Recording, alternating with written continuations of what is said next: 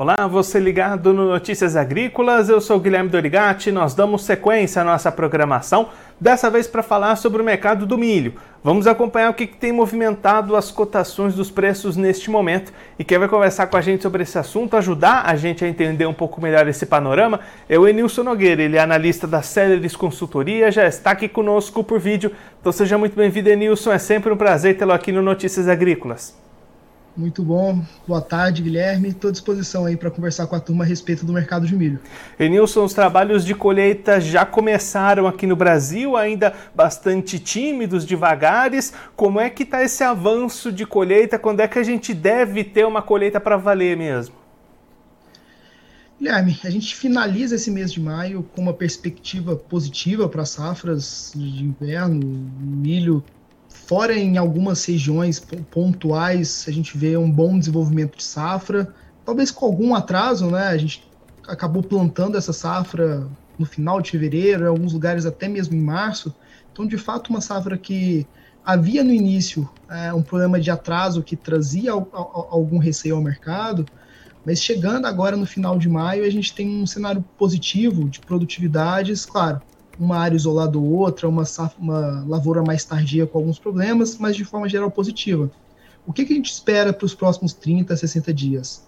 Principalmente regiões do Mato Grosso, algumas regiões de Goiás, Minas, a gente já vê um cenário bastante propício, tanto do ponto de vista climático quanto de, de respostas das lavouras, positivo para dar para ser possível dar andamento no processo de colheita.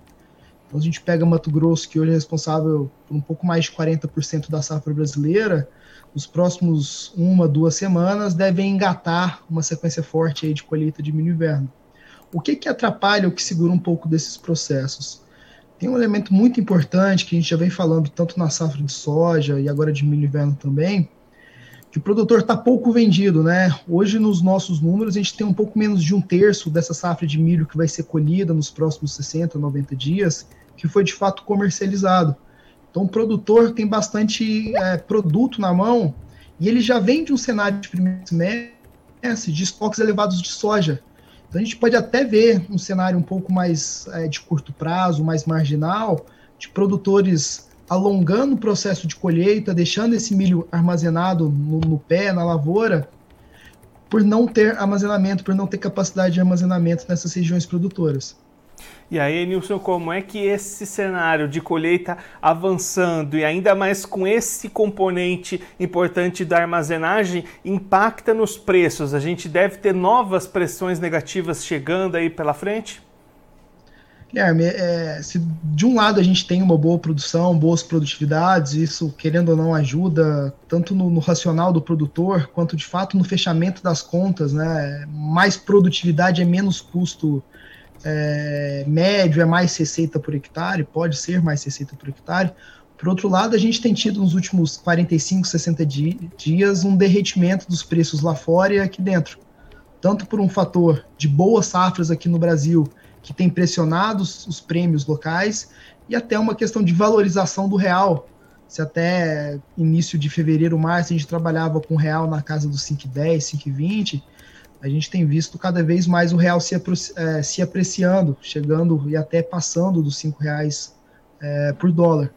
Então todo esse cenário e a gente ainda acrescenta esse tema do produtor reter esse milho, ou seja, ter bastante milho ainda na mão do produtor, isso tudo causa é, quase que uma tempestade perfeita para dar conforto para o comprador pressionar preços no mercado interno.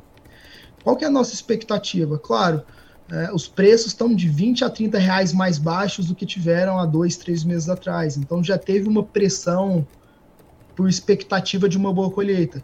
Mas ainda assim, com o que a gente tem visto dos, é, desses prime dessas primeiras áreas que estão sendo colhidas, a expectativa de safra, e até mesmo uma região ou outra que tem chuva agora nesse final de maio, que é muito incomum e que vai ajudar a segurar as produtividades, principalmente de lavouras tardias, a gente tem uma perspectiva para os próximos 30 dias, é, não, é, não só de continuidade dos preços baixos, mas até uma certa pressão.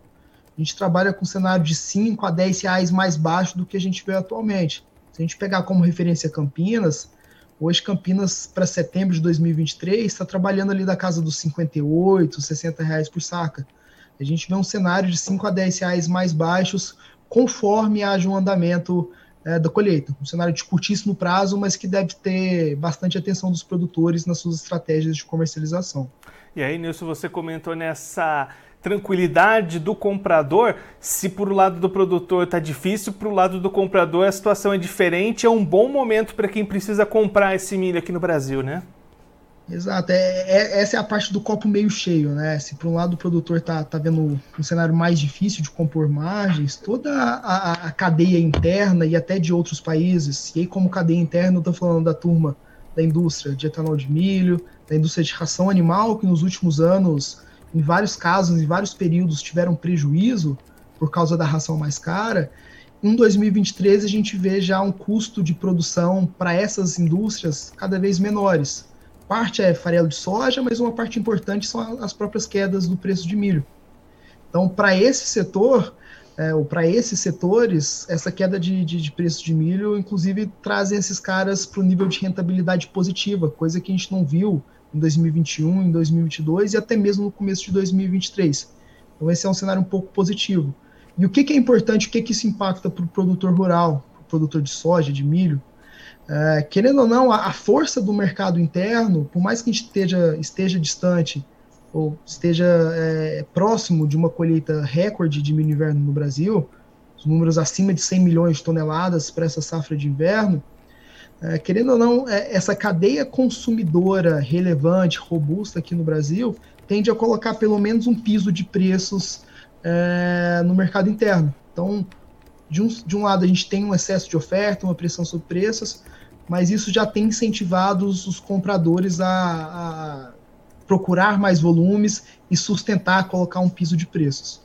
E aí, nisso, além dessa demanda interna, né, a gente tem a questão das exportações, que também tem bastante expectativa para esse ano. Como é que deve a, a, seguir avançando essa situação de exportações, embarques ali, a partir dessa colheita começar a chegar mais robusta ali no mercado? Guilherme, a partir do segundo semestre, esse comportamento sazonal das exportações, e aqui, por mais que a gente tenha algum atraso nesse processo de colheita, algumas regiões como Paraná, Mato Grosso do Sul tiveram atrasos maiores, mas a gente vê já uma janela muito aquecida de exportação para milho, especialmente a partir de agosto, finalzinho de julho, agosto e setembro.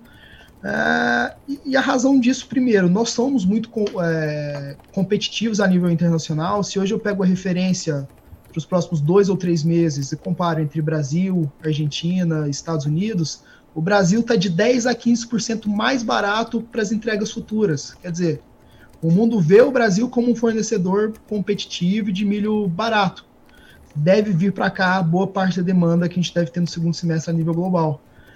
E o grande ponto disso é que o Brasil também tem uma carteira de, de importação, de, de, importadores, né, que compram o nosso milho ali, tradicional, na casa dos 40, 45 milhões de toneladas, que foi o que a gente exportou no ano passado. Se a gente adiciona essa carteira tradicional, quem que eu estou chamando dessa carteira tradicional?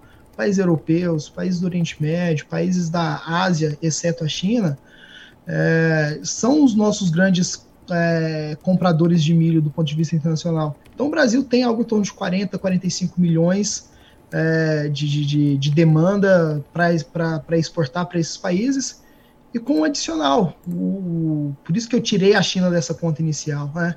A China vem, esse é o primeiro ano que de fato a gente inicia uma colheita de safra inverno com a China com, a China com possibilidades de, de comprar milho durante todo esse ano comercial.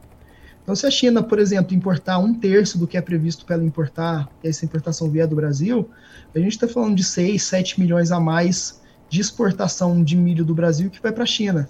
Certamente a gente tem potencial, principalmente com esse nível de competitividade, com essa é, carteira de, de, de clientes bem desenvolvida, de ultrapassar a casa dos 50, 51 milhões de toneladas de exportação nesse ano comercial 22-23 para milho. Enilson, muito obrigado pela sua participação, por ajudar a gente a entender um pouquinho melhor esse cenário. Se você quiser deixar mais algum recado ou destacar mais algum ponto que você acha importante para quem está acompanhando a gente, pode ficar à vontade. Guilherme, acho que a primeira boa notícia, a primeira notícia boa é que de fato a gente deve ter uma safra positiva, maiores produtividades, isso pode ajudar o produtor a, a, a fazer receita, fazer lucro é, nos próximos meses. A O que, que é o importante? Agora que a gente já tem uma configuração, uma certeza de, de, de colheita, é importante que os produtores de fato virem a chave para a fase da comercialização. Tudo bem, os preços atuais são bem menores do que foram há um, dois meses atrás, mas ainda assim dão margens menores, mas ainda assim dão margens positivas.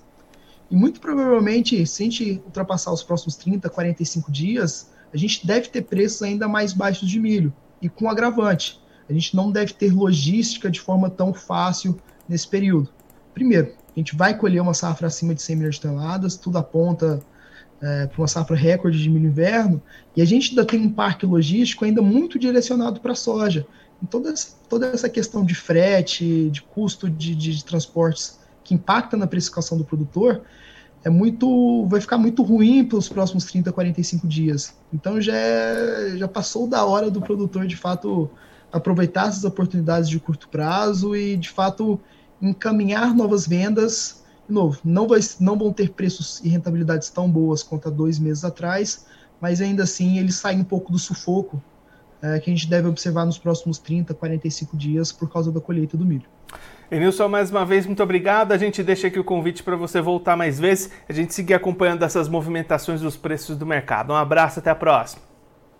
Obrigado. Esse o Enilson Nogueira, ele que é analista da Celeris Consultoria, conversou com a gente para mostrar o que tem influenciado os preços do milho no mercado brasileiro e principalmente o que, que a gente pode esperar daqui para frente.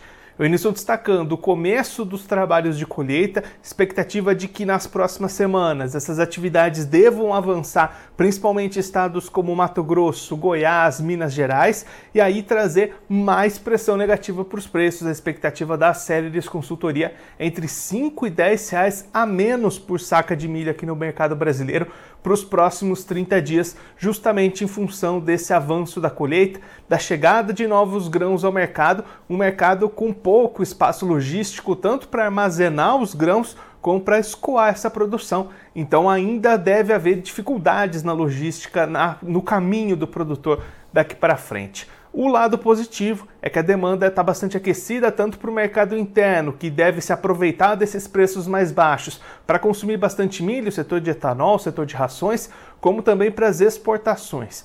O Enilson destacando que no ano passado o Brasil teve entre 40 e 45 milhões de toneladas exportadas. Esse seria o, a carteira de exportações já consolidadas, já praticamente garantidas por parte do Brasil. A essa conta tem que se adicionar a China, chegando nesse ano, o primeiro ano com a China com possibilidade de comprar milho aqui do Brasil desde o início da colheita da safrinha e a expectativa de que pelo menos 7 milhões de toneladas saiam do Brasil com destino à China. Isso pode ajudar de alguma forma a escoar essa produção, trazer rentabilidade para o produtor que consegue dar destino a essa grande produção. A série espera mais de 100 milhões de toneladas de milho somente nessa segunda safra. Agora, antes da gente encerrar, vamos verificar como é que estão os preços do milho neste momento nas bolsas, começando pela Bolsa de Chicago, a CBOT. Você vai ver aí na tela, milho subindo lá em Chicago, uma semana de alta para o milho lá nos Estados Unidos. Julho 23, valendo 6 dólares e 1 cent o bushel, alta de 10,75 pontos. Setembro 23, valendo 5 dólares e 23 cents o bushel, 13,25 pontos de alta. Dezembro 23, valendo 5 dólares e 29 cents o bushel, alta de 13,50 pontos. E o março 24, valendo 5 dólares e 38 cents o bushel, subindo 13,25 pontos. Agora a Bolsa Brasileira B3 pegando carona no mercado internacional e também subindo nessa sexta-feira, grandes altas para o milho aqui no Brasil. Julho 23 valendo R$ 58,15 a saca, alta de 3,84%. Setembro 23 valendo R$ 61,35 a saca, alta de 4,34%. Novembro 23 valendo R$ 63,85 a saca, alta de 4,16% e o janeiro 24 valendo R$ 66,34 a saca, alta de 3,33%. Agora eu vou ficando por aqui, mas você aproveite para se inscrever no canal do Notícias Agrícolas no YouTube, por lá você pode acompanhar os nossos vídeos, as nossas entrevistas. Também deixe o seu like, mande a sua pergunta, o seu comentário, interaja conosco e com a nossa programação. Você também pode clicar no sininho, assim você ativa as notificações e fica sabendo de todas as novidades do Notícias Agrícolas. Eu vou ficando por aqui, mas a nossa programação volta daqui a pouquinho Então continue ligado no Notícias Agrícolas.